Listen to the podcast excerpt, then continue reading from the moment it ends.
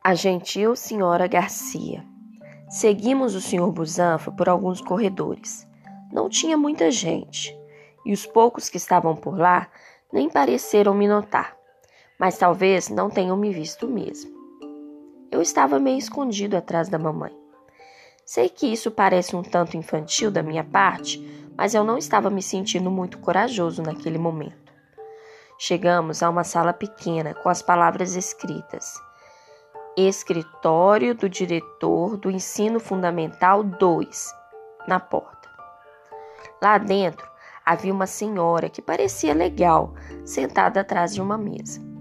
Essa é a senhora Garcia, disse o senhor Busanfa.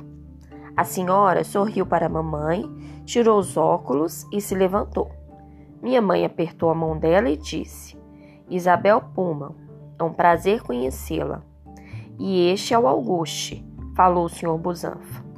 Mamãe chegou um pouquinho para o lado e eu dei um passo à frente. Então aconteceu o que eu já tinha visto um milhão de vezes. Quando levantei o rosto, os olhos da senhora Garcia se desviaram por um segundo. Foi tão rápido que ninguém mais notou, porque o restante da expressão dela continuou exatamente igual. Ela abriu um sorriso muito animado. Muito prazer em conhecê-lo, Auguste, falou, estendendo a mão para me cumprimentar. Oi, respondi baixinho, apertando a mão dela. Não queria olhá-la no rosto, por isso continuei concentrado em seus óculos, que estavam presos a uma corrente pendurada no pescoço. Uau, que aperto de mão forte, disse a senhora Garcia, que tinha a mão bem quentinha. O aperto de mão dele é matador concordou o Sr. Busanfa. E todos riram, mas eu não entendi por quê.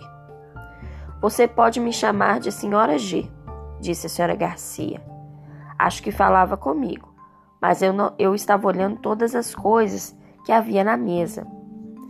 É assim que todo mundo me chama, Senhora G. Esqueci a combinação do armário. Senhora G. Vou precisar chegar atrasada. Senhora G. Quero trocar minha eletiva. Na verdade, é a senhora G quem manda na escola, falou o senhor Busanfa, mais uma vez fazendo todos os adultos rirem. Chego todos os dias às sete e meia, disse a senhora Garcia, ainda olhando para mim, enquanto eu mantinha os olhos fixos nas suas sandálias marrons com florzinhas roxas nas fivelas. Então, se você precisar de qualquer coisa, Auguste, é só falar comigo.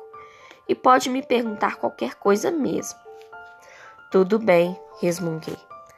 Ah, que bebê fofo, disse a mamãe, apontando para uma das fotos nos quadros de avisos da senhora Garcia. É seu? Não, meu Deus, respondeu a mulher abrindo um sorriso completamente diferente do sorriso animado. Ganhei o dia com essa. É meu neto. Que fofinho, disse a mamãe balançando a cabeça. Quanto tempo ele tem?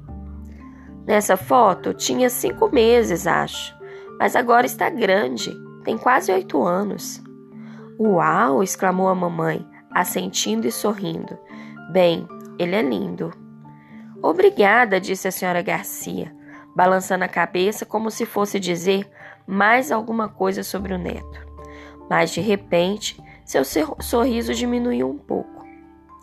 Nós vamos cuidar muito bem de, de Auguste, falou para a mamãe, apertando de leve sua mão. Olhei para o rosto da minha mãe e então percebi que ela estava tão nervosa quanto eu. Acho que eu gostava da senhora Garcia quando ela não estava com aquele sorriso animado.